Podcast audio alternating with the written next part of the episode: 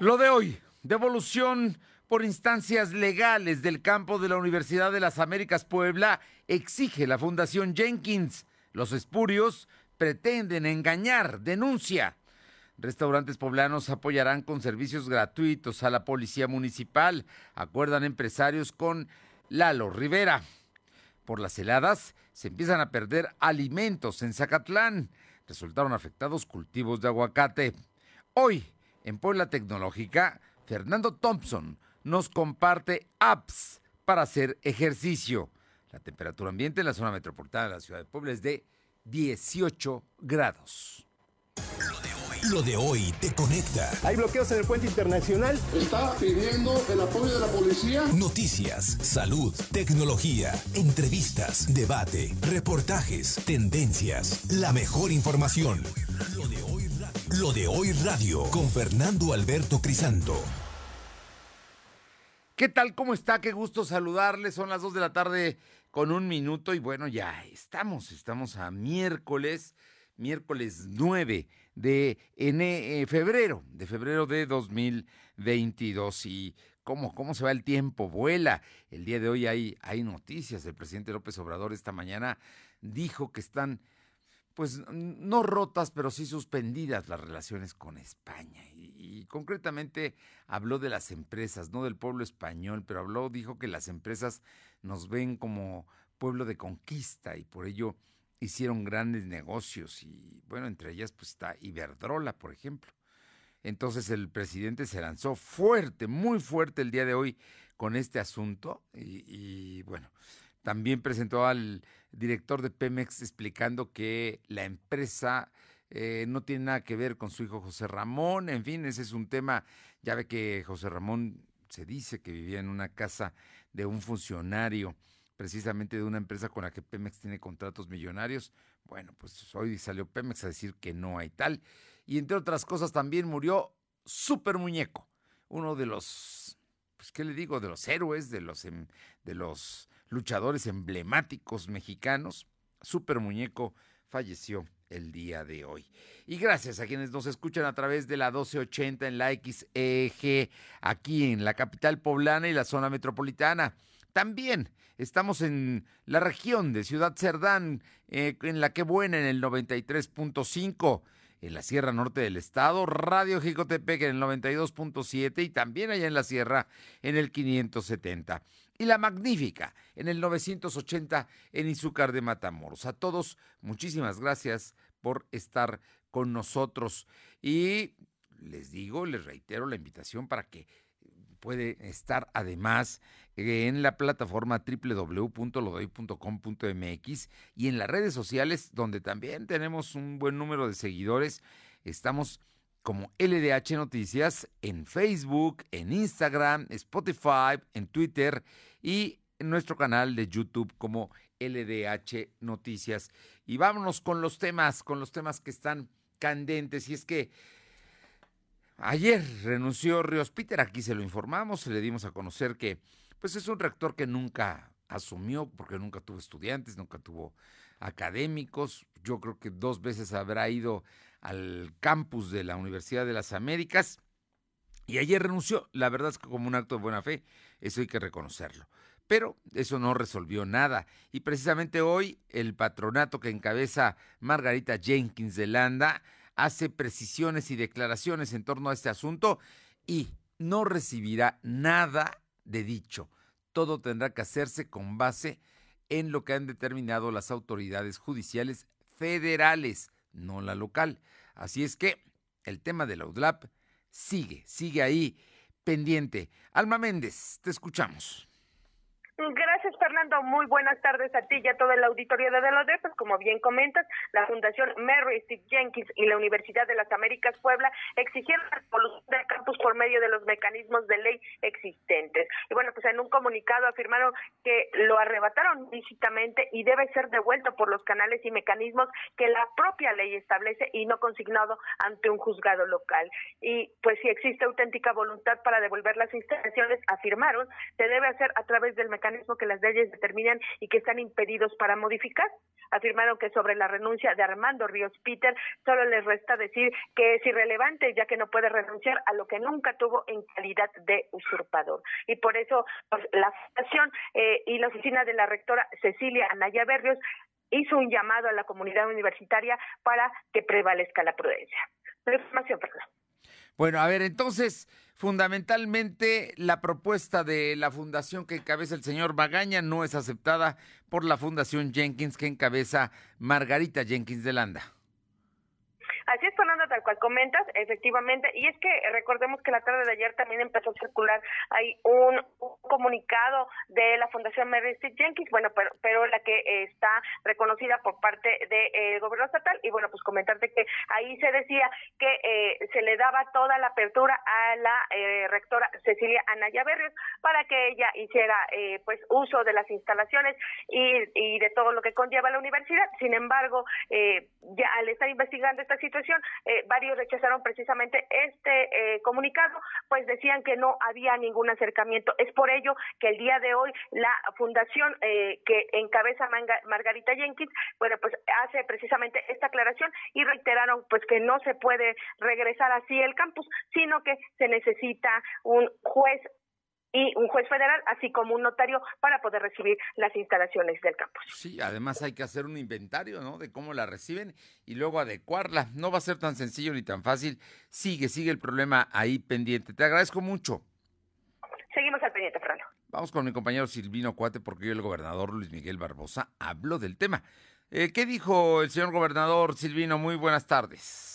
Buenas tardes, pues comentarte que esta mañana el gobernador Miguel Barrosa Huerta consideró que la renuncia de Armando Ríos Peter a la rectoría de la Universidad de las Américas Puebla fue un acto de buena fe para colaborar a la solución del conflicto que se tiene en dicha institución.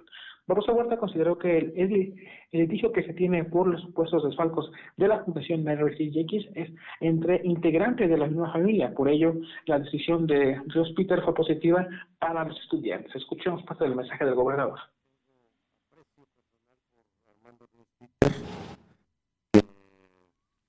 Bueno, tenemos problemas con el audio. Esta decisión de él la respeto, eh, la respeto y, la valoro en lo que, en todo el contexto. Sé que lo hace como un asunto de buena fe para contribuir a la solución del conflicto solamente en lo que respecta al interés de la comunidad universitaria.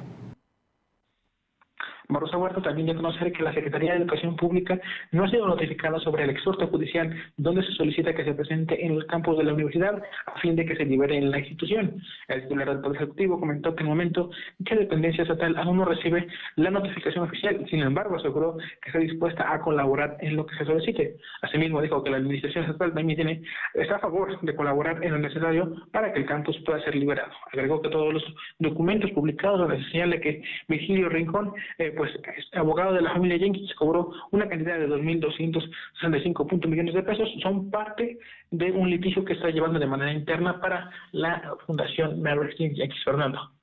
Bueno, pues ahí está el asunto, el asunto de la Fundación Jenkins. Vamos a ver qué resulta, pero el problema continúa. El gobernador dice que está dispuesto a colaborar con todo y ponderó mucho y positivamente la renuncia de Ríos Peter, quien además fue su compañero senador en, la legislatura pasada. Vamos a ver cómo termina todo este asunto, ¿no? Este, eh, vamos a ver, además, el día de hoy se publica, si no estoy mal, creo que se publica en un diario local, eh, documentos donde el señor Virgilio Rincón, abogado de la familia Jenkins, cobró 2.265 millones de pesos como parte del litigio que se está llevando a cabo actualmente. Bueno, pues los abogados cobran lo que quieren y está de cada quien a ver si pagan, ¿no? Vamos a ver.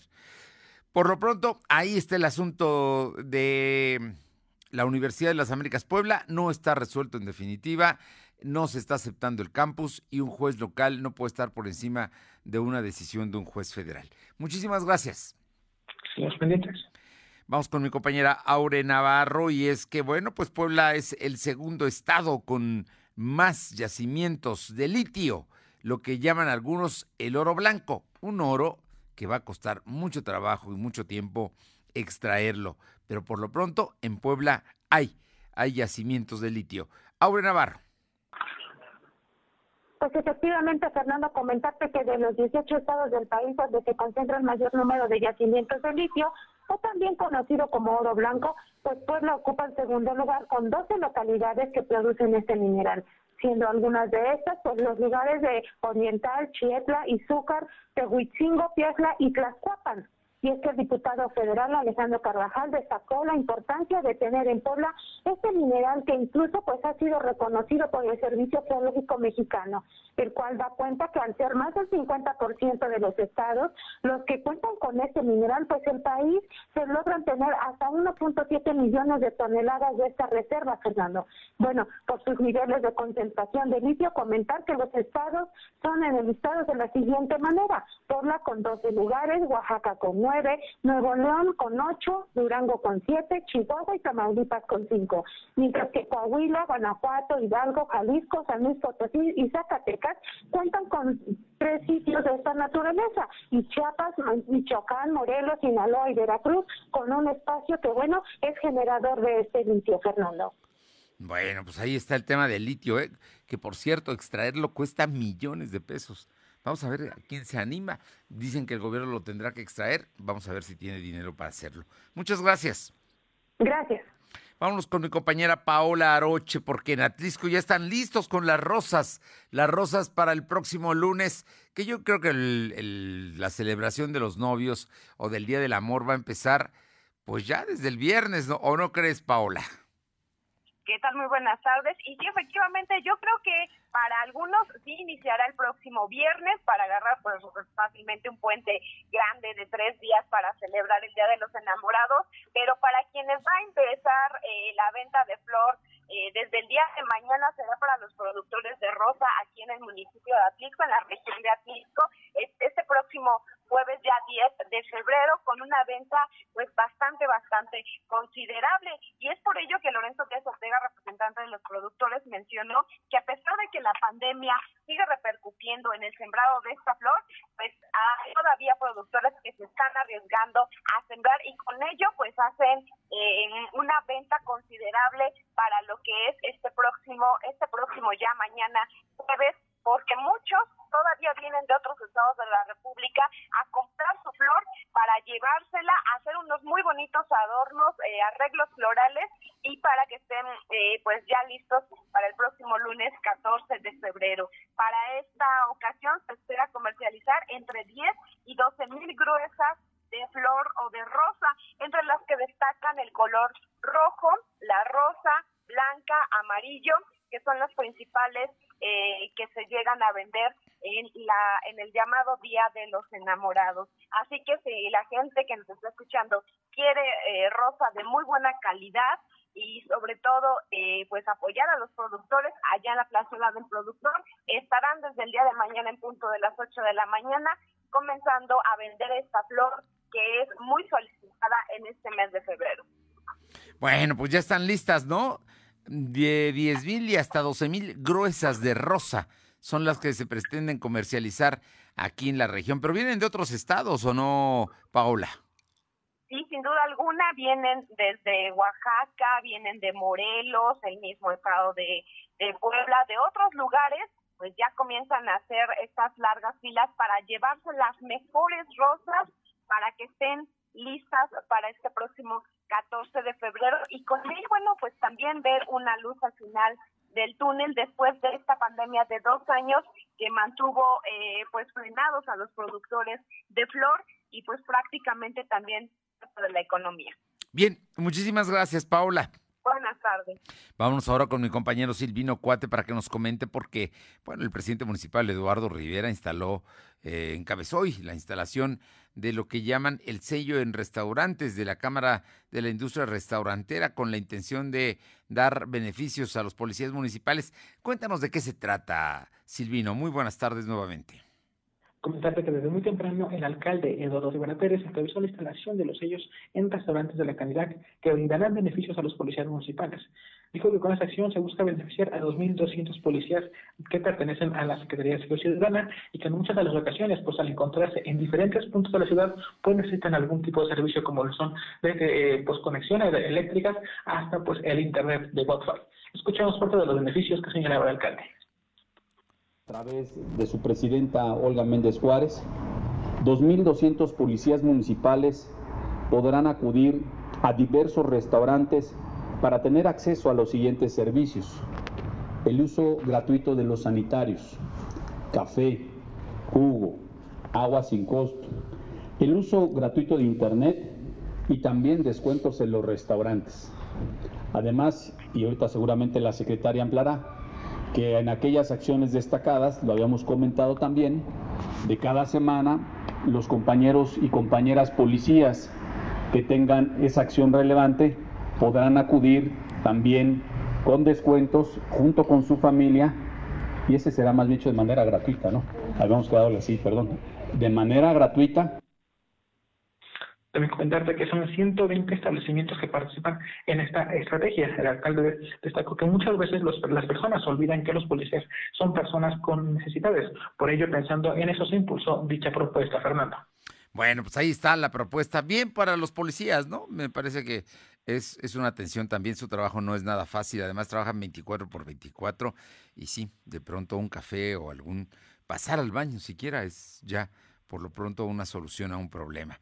Oye, y el presidente municipal en este contexto habló de los parquímetros para el centro histórico. Efectivamente, señora Pérez anunció que como parte de la estrategia de reordenamiento, analiza la posibilidad de instalar parquímetros en el centro histórico y con ello retirar a los franeleros.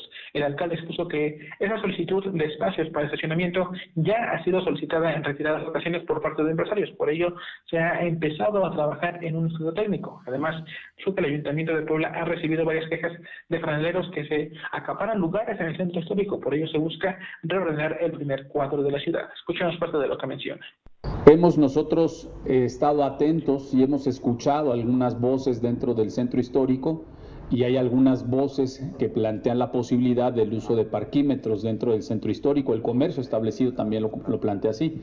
Hay lugares aquí en el centro de la ciudad en donde eh, es imposible encontrar estacionamiento porque los vehículos que llegan están todo el día, 12 horas completas y es prácticamente imposible el poder estacionarse.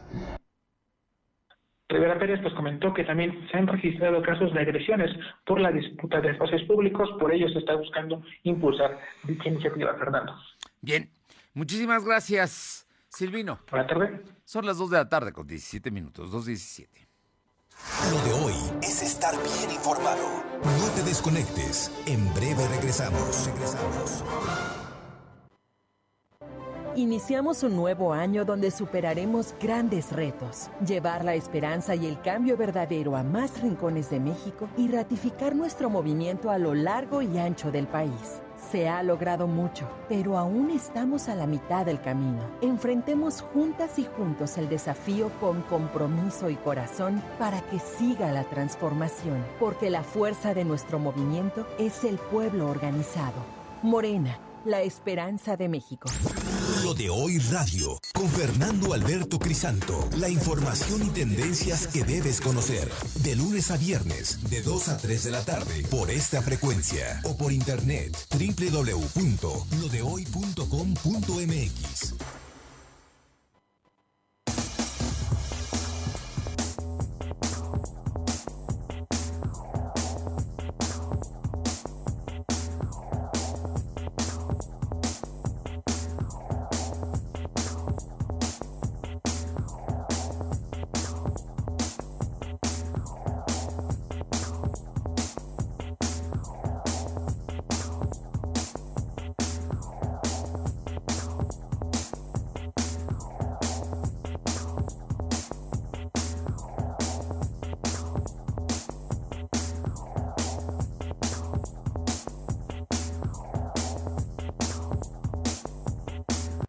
de hoy es estar bien informado. Estamos de vuelta con Fernando Alberto Crisanto. La tecnología es lo de hoy. Mantente conectado. Bien, los miércoles nos da muchísimo gusto siempre saludar al maestro Fernando Thompson, director general de Tecnología de la Información de la Universidad de las Américas Puebla. Aparte de que Fernando sabe mucho del tema, siempre, siempre tiene cosas novedosas, cosas interesantes. Y hoy, en Puebla Tecnológica, Fernando Thompson nos comparte apps para hacer ejercicio. Sí, vale la pena, ¿eh? lo puede hacer y la verdad es que lo va a estimular. Escuchamos a Fernando Thompson. Fer, muy buenas tardes. ¿Qué tal? Pues bueno, aquí seguimos con el confinamiento. Eh, al parecer, bueno, entre que cierran los lugares o los abren, pues hoy voy a hablarte de apps para hacer ejercicio, para que lo puedas utilizar.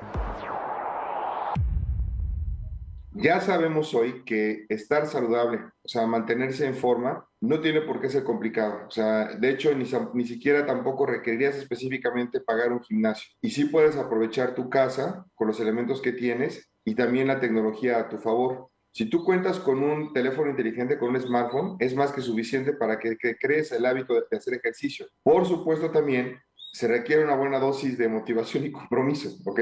El día de hoy te voy a dar recomendaciones de aplicaciones que te pueden ayudar a mejorar tu condición física. El primero es entrenamientos de 7 minutos. Así se llama el app, entrenamiento de 7 minutos. Es una app que te da una rutina deportiva de tan solo literalmente 7 minutos de duración y el funcionamiento consiste en cronometrar 12 ejercicios en 30 segundos, más el calentamiento y el enfriamiento ya incluido. Así vas a estar trabajando diferentes grupos musculares de manera guiada y sin perder tiempo. No se trata de que te conviertas en un Charles Atlas, sino simplemente estar en forma. El segundo es HIT Workouts. HIT es H-I-I-T Workouts. Ahí son rutinas también muy cortas, intensas y efectivas. Bajo este esquema que te obliga a trabajar la aplicación, vas a entrenar en intervalos de tan solo 10 o 15 minutos que te van a permitir quemar calorías de manera efectiva y muy rápida. El otro es Freeletics Bodyweight.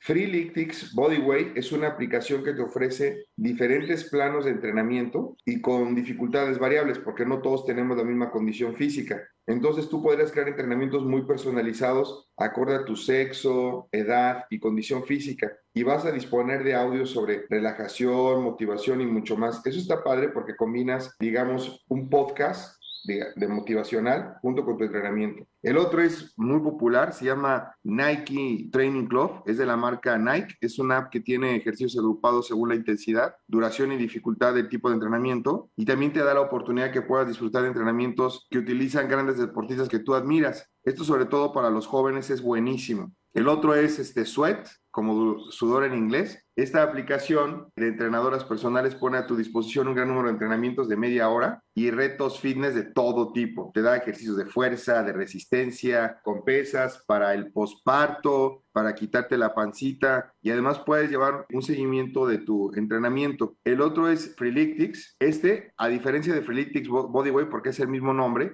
pero este sirve principalmente para mantener la motivación tanto si eres un atleta ya muy experimentado como si nunca hubieras hecho deporte en tu vida. Solamente tienes que crearte un perfil y la aplicación ya te va a diseñar planes personalizados con base a tu forma física y objetivos. Y el último que te recomiendo por ahora es Yoga Go. Yoga Go es una app donde vas a encontrar cientos de posturas y ejercicios guiados con los que vas a aprender a controlar tu cuerpo, ganar flexibilidad, tonificar, quemar grasa y calorías. Esto te va a ayudar eh, sobre todo a desconectarte de la rutina diaria, a que reduzcas el estrés y ganar estabilidad emocional. De hecho, este así como te lo estoy diciendo, ya está, yo lo estoy bajando porque todos requerimos yoga, aunque no lo hemos, de verdad eso es muy importante. Mira, no hay, no hay excusas, ¿eh? O sea, la verdad es que hay que dejar el sedentarismo. Estamos empezando el año, hay que darle la bienvenida a la motivación y bueno, obviamente, no lo comenté a lo largo de la cápsula, pero una buena alimentación también es importante. Tú prueba cualquiera de estas opciones que te acabo de, de presentar, no tiene pierde, explora las funcionalidades, evalúa cuál se adecua más a tus necesidades eh, y objetivos. Y por favor, recuerda, los resultados solamente se van a lograr cuando eres constante, cuando eres disciplinado, ¿no? Y le das valor a cuidar pues, el único cuerpo que tienes, ¿eh? O sea, si te perdiste el nombre de estas aplicaciones o quieres conocer el sitio web de cada una de ellas, te invito a que visites mi portal www.soyfernando.com y ahí las puedes bajar, ¿ok?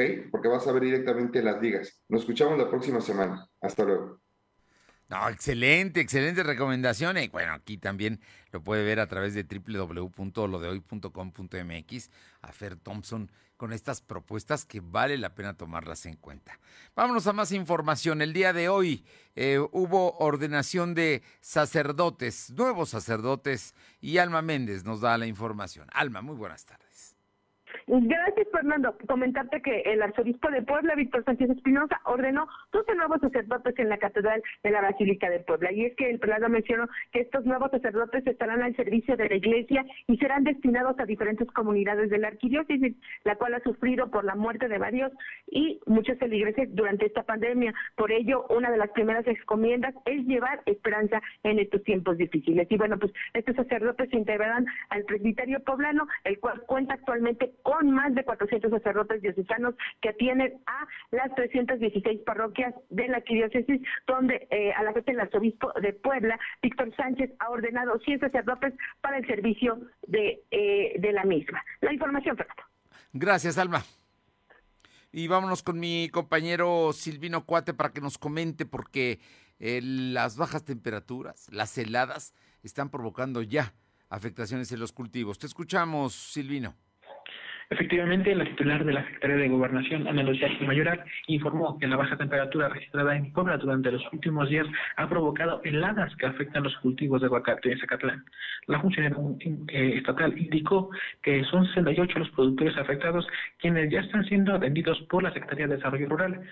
La secretaria dijo que según los últimos reportes aún hay una masa de aire frío afectando al centro del país, por lo que se espera bajas temperaturas para Puebla en los próximos días. Ante esta situación, pues aseguró que Protección Civil cuenta con los eh, datos meteorológicos correspondientes y también se están buscando habilitar pues algún tipo de albergue para todas las personas de escasos recursos, Fernando.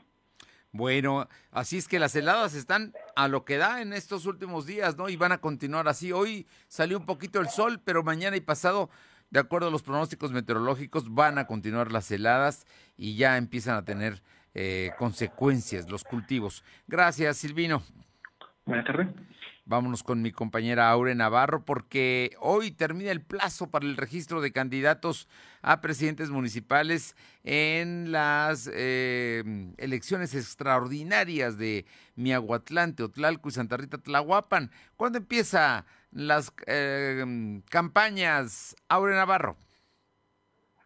Comentar que será el próximo miércoles 16 de febrero bueno, que quienes califiquen como candidatos al cargo a presidentes municipales de San José Miahuatlán, Teotlán y Santa Rita Tlahuapan, pues ya puedan iniciar sus campañas por 15 días al ser ya reconocidos como candidatos. Esto como parte del desarrollo para las elecciones extraordinarias 2022 que se realizarán el 6 de marzo y por lo cual hasta el último minuto de este día, Fernando, como bien lo decías, pues no es el plazo para que partidos políticos presenten solicitudes de registro de candidaturas.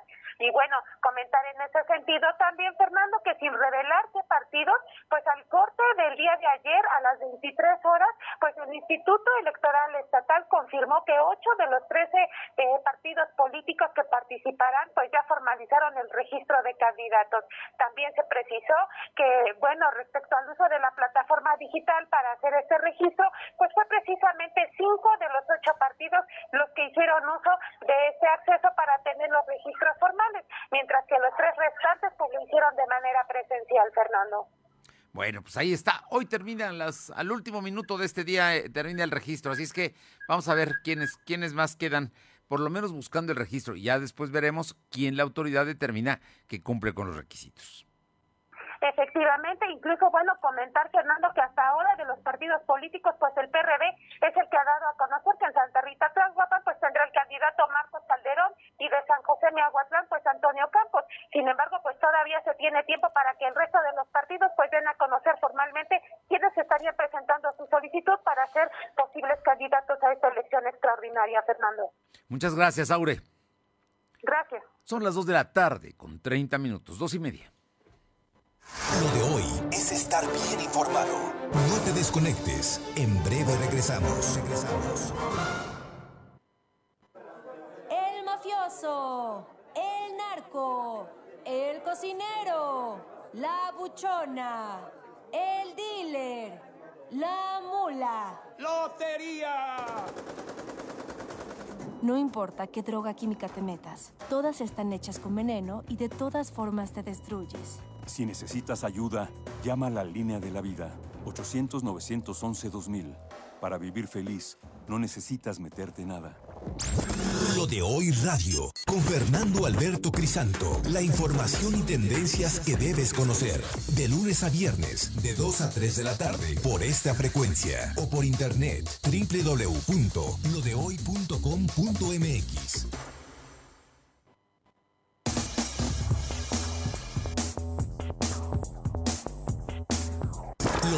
es estar bien informado. Estamos de vuelta con Fernando Alberto Crisanto. Los personajes de hoy, las ideas y los hechos se comparten en la entrevista. Bien, y estamos pues a un mes de que se cumplan dos años de que mm, estamos viviendo los mexicanos la pandemia. Y en este periodo de casi 24 meses, 23 hasta el momento, se han vivido momentos, pues, importantes en términos de que hemos tenido que ir a la reclusión precisamente para evitar los contagios, para romper las cadenas de contagios. Y en este momento hay familias completas que están recluidas. Y precisamente para hablar del tema y el tema de la salud mental, eh, le agradezco mucho a la doctora Dulce María Pérez Torres, psicóloga y socióloga de la Facultad de Psicología de la UPAEP, platicar de este asunto, Dulce, porque pues tenemos que entenderlo como, como, como un tema que hay que atender, que hay que cuidar para la gente de todas las edades, pero muy especialmente los niños, los jóvenes, ¿no? Los adultos mayores. ¿Cómo estás? Muy buenas tardes, Dulce. Hola, buenas tardes. ¿Cómo estamos? Bien, pues aquí consultándote de estos dos años y de del tema de cómo todo lo que hemos visto y todo lo que veremos cuando esperemos que en un mm, periodo quizá no tan corto, pero veamos que esto llega a su fin.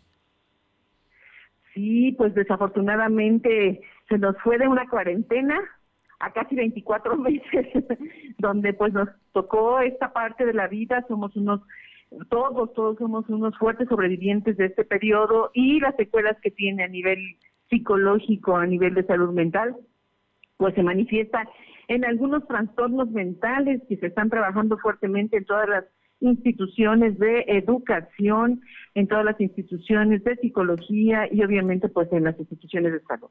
Uno de estos trastornos mentales que se han presentado son la ansiedad, en particular de, tipo generalizada, la ansiedad crónica que tenemos muchas personas, ¿verdad? El trastorno de pánico, las fobias sociales, que se han incrementado de manera exponencial para todos y obviamente lo relacionado con situaciones estresantes en especial y en particular el estrés postraumático y de tipo agudo. Entonces, no tenemos resultados halagüeños después de esta pandemia, pero, o en la pandemia, en este tránsito de la pandemia, pero creo que lo más importante es buscar apoyo psicológico, ¿verdad? Desde la parte emocional, física, social, religiosa, espiritual, para que nosotros podamos salir avante de esta situación que tenemos del COVID-19.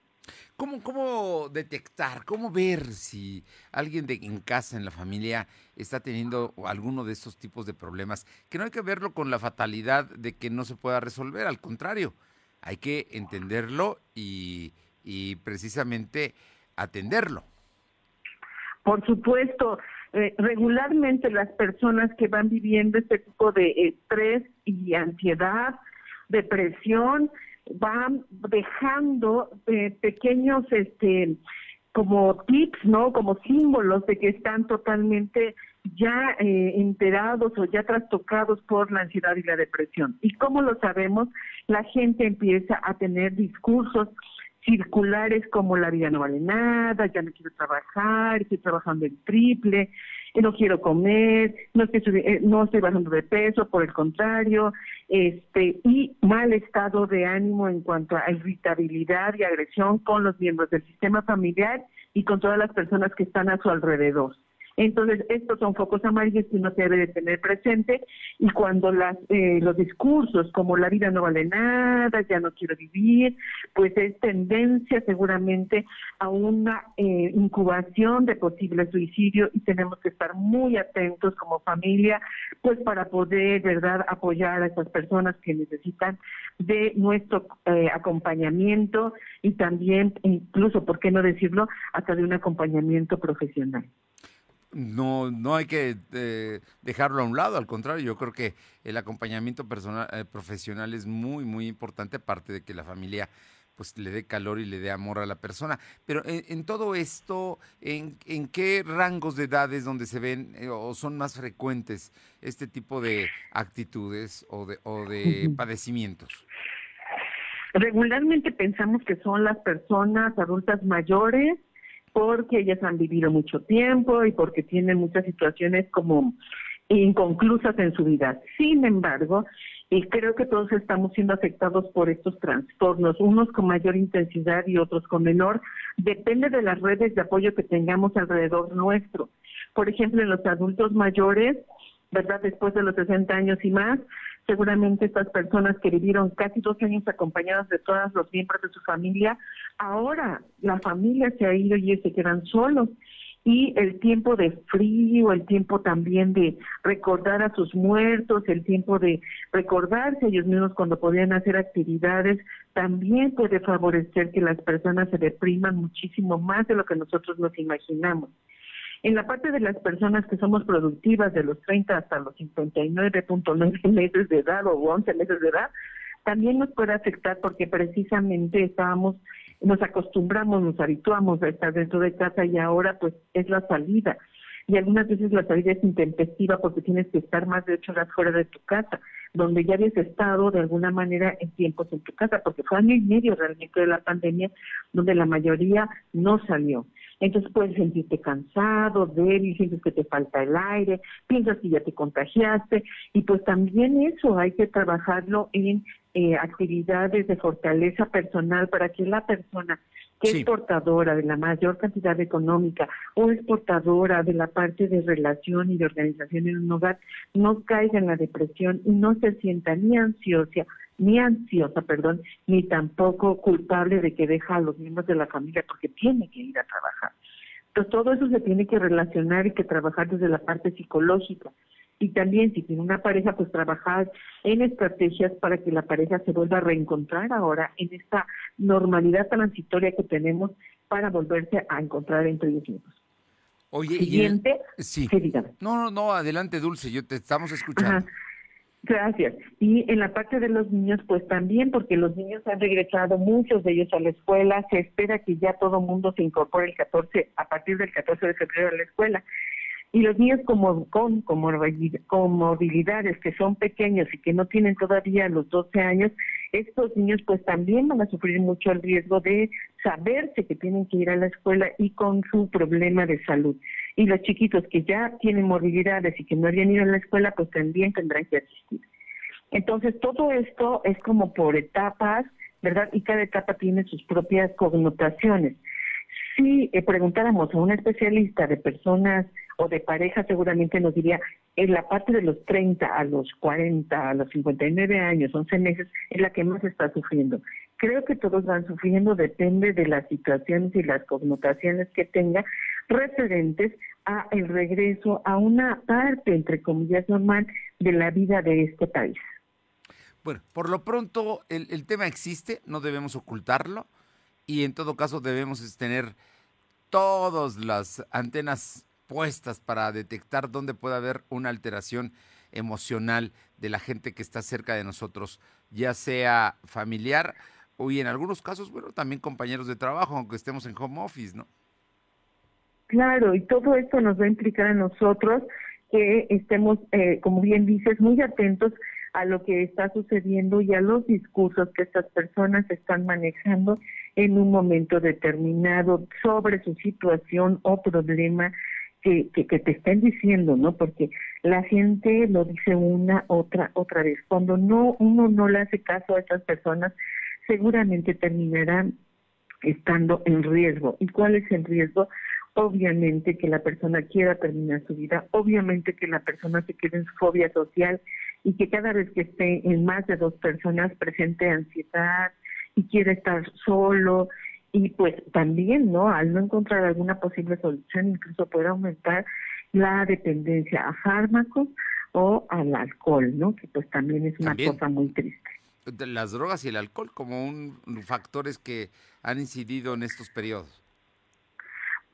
Al principio fue muchísimo porque las personas, como habíamos estado en situaciones de bastante estrés, al no, al no encontrar como el hilo conductor de lo que estábamos viviendo, pues mucha gente se automedicó, por, primero por el miedo al, al COVID y después pues para seguir viviendo a como lo estaba haciendo. Y no es lo mismo estar, eh, voy a hablar del colegio, ¿no? No es lo mismo estar en una institución donde vas bien, subes y bajas, estar todo el tiempo sentada en un solo lugar tratando de atender a más de 20 muchachos. Entonces eso pues también afectó la relación entre las personas y entre la entre la dependencia, no tenías que estar atento. Y mucha gente pues abusó de las los medicamentos pues para poder estar al 100 y por otro lado, pues la injerencia totalmente del alcohol, llámese de cualquier alcohol, ¿no? Desde aguardientico hasta lo que uno se puede imaginar con un whisky del más caro de 70 mil pesos o de 200 mil pesos, la gente abusó, todos, todos.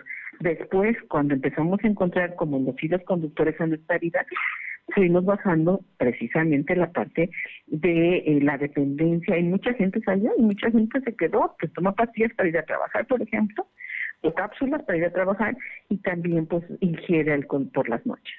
Bueno, por lo pronto, si detectamos algo, de inmediato platicar con ellos y buscarle solución.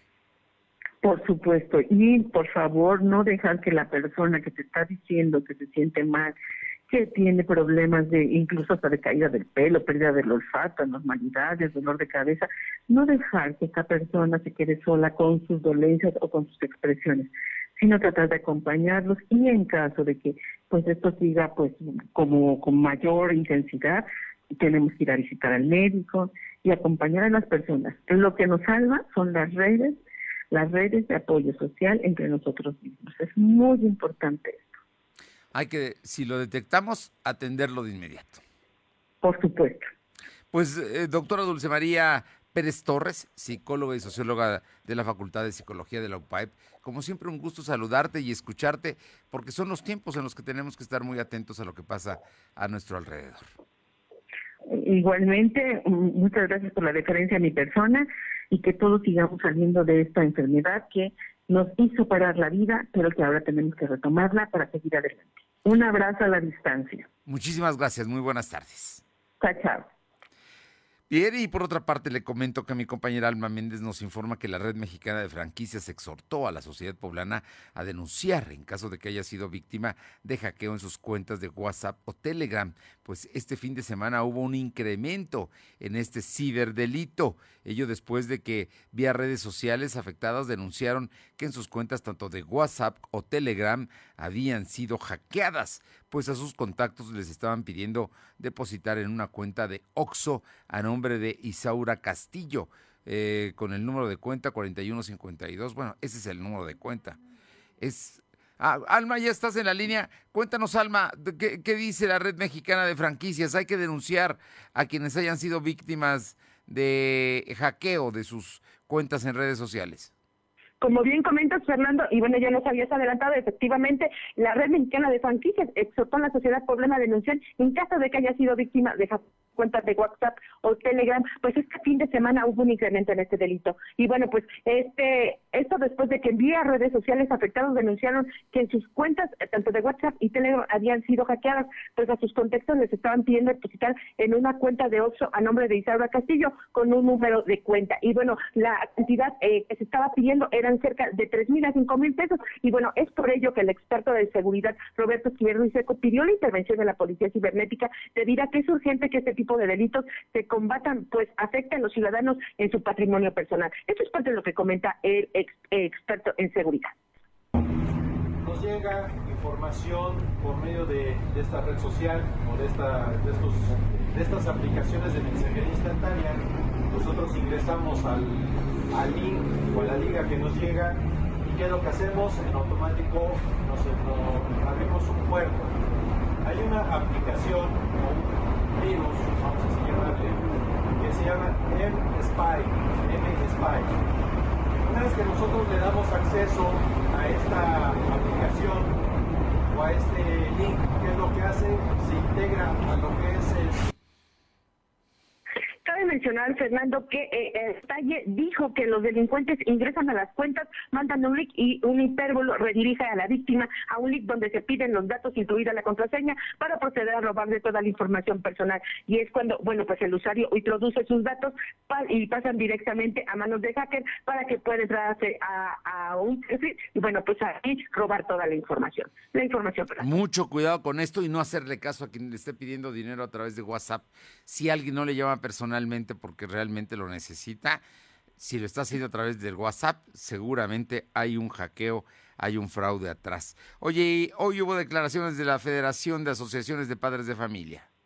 Como bien comenta Fernando, la FENAP respaldó que el gobierno federal apoye a las instituciones de educación superior para crear una red de apoyo que permita a mexicanos que radican en Estados Unidos a incorporarse a estudios universitarios. Y bueno, pues la presidenta Aurora González Tejeda señaló que han existido avances en la materia, ya que en 1990 solo el 5% de las personas que llegaban a Estados Unidos contaba con este tipo de educación. Y bueno, pues González Tejeda refirió que aún así prevalece un, un rezago en la educación superior de muchos migrantes, por lo que por parte de la FENAP existe disposición para colaborar en acciones que sean necesarias para incrementar los niveles de enseñanza de los connacionales. La información, Fernando. Bien, muchísimas gracias, Alma. Seguimos al pendiente. Aure Navarro, cuéntanos, el día de hoy el secretario de Cultura estuvo en el Congreso. Efectivamente, el secretario de Cultura, Sergio de Luis Vergara Verdejo, solicitó a los diputados del Congreso local pues legislar para lograr que esta cartera tenga acceso a recursos federales e internacionales. Al ser, dijo, pues una entidad rica en patrimonio mundial, intangible, así como monumental y pueblos mágicos. Y es que como parte del desglose de su comparecencia, informó que el Estado de Puebla pues tiene un listado de 7.000 artesanos registrados, pero bueno, estima que el número sea mayor y a los 217 ayuntamientos, pues hizo un llamado también, Fernando, para que desde sus cabildos, pues hagan la misma solicitud de apoyar con recursos la cultura. Y este, para este año, pues esta cartera sufrió un recorte del 5.6%, al haber pasado de 207 a 196 millones de pesos en recursos para cultura. Escuchemos es uno de los factores más importantes con más patrimonio mundial. Tenemos patrimonio mundial intangible, la danza, la música, la comida, tenemos patrimonio monumental en los conventos, en la ruta de los conventos del volcán, la ciudad es patrimonio de la humanidad, ahora, ahora que se va a llevar lo de los pueblos mágicos al mundo como parte de la experiencia, la, la memoria del mundo en, en los libros, en las bibliotecas. Entonces tenemos un gran patrimonio Bueno, pues ahí está el asunto de cultura. Hay mucho patrimonio, pero no hay recursos, es lo que dice Sergio Vergara Verdejo. Oye, y por otra parte, cuéntanos, ¿listo todo para el tema de la consulta de revocación de mandato? ¿Ya se sabe cuántas casillas se van a instalar en Puebla?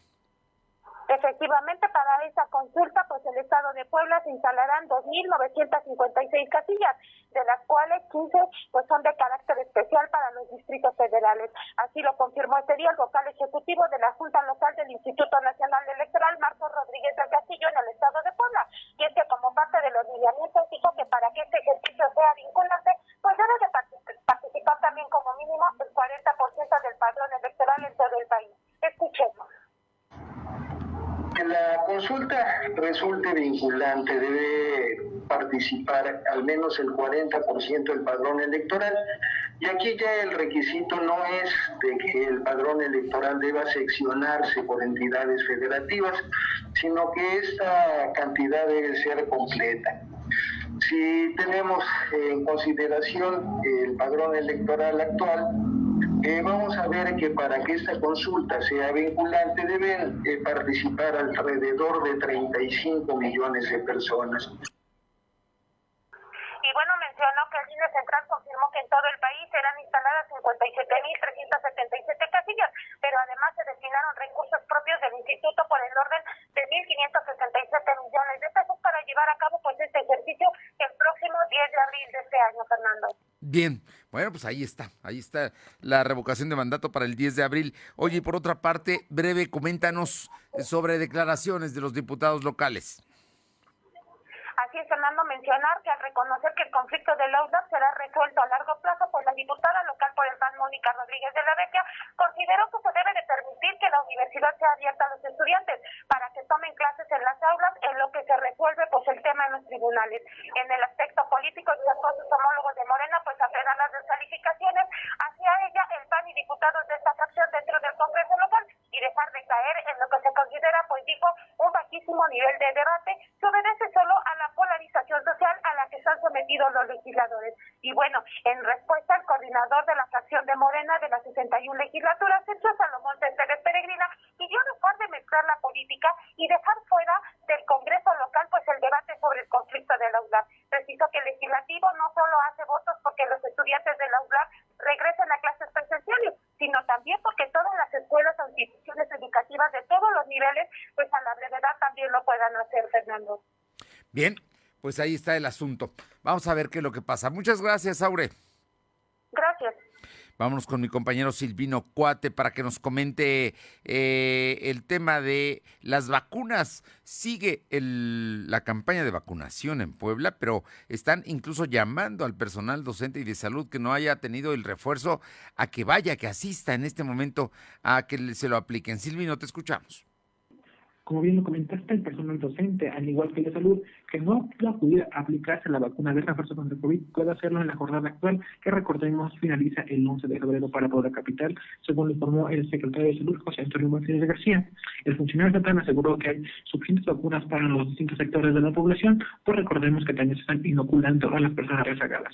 Respecto a la jornada actual de vacunación, que se han aplicado el momento 67.370 vacunas y además exhortó a la población, pues señaló que hay lugares con muy poca afluencia. En otro tema, el secretario fue cuestionado sobre las pruebas COVID que se hacen en unidades móviles. El funcionario señaló que los poblanos solo deben acudir a los establecimientos que cuenten con la validación del INE. De lo contrario, estarían siendo estafados. Y en el tema de COVID, informarte que la Secretaría de Salud registró 261 nuevos enfermos de coronavirus. En comparación con los datos de ayer, son 64 casos más. También se contabilizaron cinco defunciones. Actualmente hay 144.306 acumulados y 16.651 fallecidos. El secretario de Salud explicó que en todo el estado hay 2.733 casos activos distribuidos en 83 municipios, es decir, el COVID tiene presencia en el 38% de la entidad.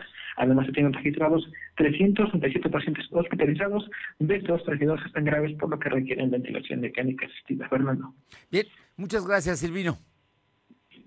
Le comento que en este momento el gobierno de España, el secretario de Relaciones Exteriores español, le está pidiendo al presidente López Obrador que aclare eso de que están suspendidas las relaciones entre México y España. Son las 2 de la tarde con 52. Lo de hoy es estar bien informado. No te desconectes. En breve regresamos. Regresamos. Raticida, gasolina, ácido sulfúrico, amoníaco acetona. No importa qué droga química te metas, todas están hechas con veneno y de todas formas te destruyes. La sangre de las drogas nos mancha a todos. Mejor métete esto en la cabeza. Si te drogas, te dañas. Si necesitas ayuda, llama a la línea de la vida, 800-911-2000. Para vivir feliz, no necesitas meterte en nada. Lo de hoy radio, con Fernando Alberto Crisanto. La información y tendencias que debes conocer. De lunes a viernes, de 2 a 3 de la tarde, por esta frecuencia. O por internet, www.lodehoy.com.mx. Lo de hoy es estar bien informado. Estamos de vuelta con Fernando Alberto Crisanto. Y vamos a San Martín Texbelucan con mi compañera Carolina Galindo. Caro, los elementos de la Policía Municipal trabajando allá en San Martín.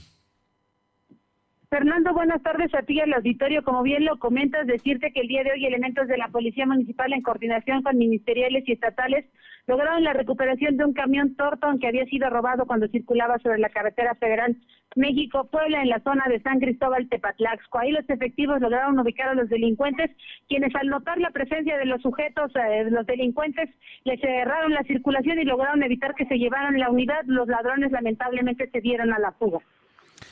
Bueno, pero recuperaron el tráiler y también la mercancía. Así es, recuperaron el tráiler y rescataron al chofer Fernando que iba en la cabina del, del Torton amarillo. Lograron rescatarlo. Bien, muchísimas gracias, Caro. Gracias. Vamos con mi compañera Luz María Sayas, porque ¿qué cree? hay bueno, pues, contagio masivo en la policía de Tehuacán. Te escuchamos, Luzma. Muy buenas tardes para ti y nuestros amigos de lo de hoy. Bueno, pues te comento que el COVID ataca a la policía municipal y es que este lamentable dicho no respeta nada y aproximadamente son 15 uniformados que se encuentran en confinamiento después de hacerse la prueba de COVID-19 y dar positivo. Un dato no muy agradable, ya que con, esto es un número considerable, la falta de elementos en la corporación. Por el momento, los elementos ya se encuentran en sus casas y en espera de los resultados de seis elementos más y serán en dos semanas aproximadamente que regresen a sus actividades. Otros policías se encuentran en observación al tener síntomas ligeros y ya se encuentran bajo supervisión médica. Héctor Pacheco de la Luz, director de la Policía Municipal, también da a conocer que continúan con protocolos de seguridad ante el continuo contacto con la ciudadanía. Así también agregó que los elementos ya cuentan con las dos vacunas que se aplicaron en tiempo y forma. Lamentable la situación que están pasando los policías del municipio de Tehuacán, Puebla. Imagínate, dicen que son 15, pero pueden ser más, ¿no? Si estamos tan solo en espera de seis resultados más, hablamos de seis y seis, son 21. Así agrégale a los que están ahí cercanos junto a ellos, que probablemente no tengan síntomas. Esto es, la verdad, una verdadera pandemia. No, no, no, no, no, qué cosa estamos viviendo. Oye, y cuéntame, en Tecamachalco matan a un menor de edad. Así es, La violencia está imparable en este municipio y es que en Tecamachalco aproximadamente a las 6 de la mañana de este martes solicitan el apoyo de una ya que un adolescente de aproximadamente de 17 años fue baleado y al menos recibió dos impactos de arma de fuego en el barrio de San Sebastián sobre la 19 Oriente. Al lugar llegaron paramédicos de protección civil y policía municipal. Después de brindarle los primeros auxilios, perdón, policía estatal, después de brindarle los primeros auxilios fue trasladado al Hospital General de Tecamachalco en donde horas más tarde perdió la vida. Al lugar arribaron personal de la Fiscalía General del Estado para iniciar con las, con las diligencias y posteriormente iniciar con la carpeta de investigación. Hasta el momento se desconocen las causas por el cual fue lesionado y bueno, se encuentra hasta el momento en calidad de desconocido. Vaya que también en Tecamachalco la violencia, pues la verdad es que se encuentra imparable. Gracias, Luzma. Mi compañero Uriel Mendoza, eh, corresponsal en Izúcar de Matamoros, nos informa que un joven intentó lanzarse del puente conocido como Las Pasaderas, ubicado en la colonia Centro y el barrio de Santiago Bienhuacán, esto en Izúcar de Matamoros, donde varias personas lograron convencerlo de no hacerlo, pues supuestamente lo habría dejado la novia y cayó en depresión. El hecho se registró anoche cuando un joven identificado como Humberto N. de Oaxaca intentó subirse al barandal del puente con la posible intención de aventarse hacia el río Nejapa. Afortunadamente no lo hizo. Y luego le comento que eh, el día de hoy se acaba de decir que el reo eh, de San Miguel que ordenó eh, que se introdujera al niño, a, a Tadeo, ya fallecido su cuerpo y luego se depositara en la basura, lo acaban de trasladar a Chiapas. Hay, hay una hay información que se está dando eh, tema para que de, de, esta información de Tadeo, aparte de que ya están bajo proceso judicial los eh, todos, todos los cinco personas que participaron, dos mujeres, dos reos y un custodio. Acota la Suprema Corte de Justicia de la Nación prisión preventiva. Ordena revisarla a los dos años. Además, le comento que Interjet va, bueno, pues niegan por ahora quitar a los alemanes la megadeuda de Interjet y Aeroméxico anuncia que sí va a volar hacia a, a Santa Lucía. Va a tener un vuelo diario de Tabasco y otro de eh, Mérida, precisamente hacia este nuevo aeropuerto.